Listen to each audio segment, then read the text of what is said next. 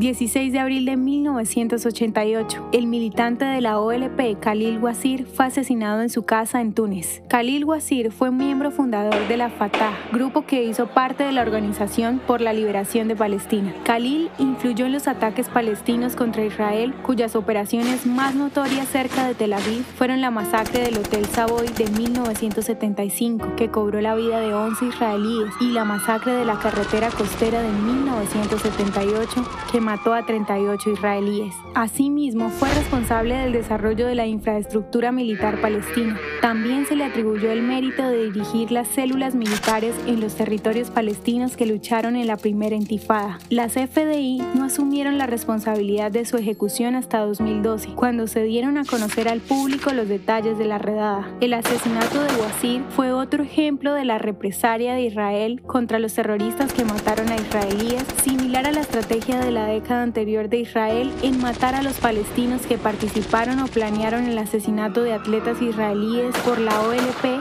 en septiembre de 1972 en los Juegos Olímpicos de Múnich.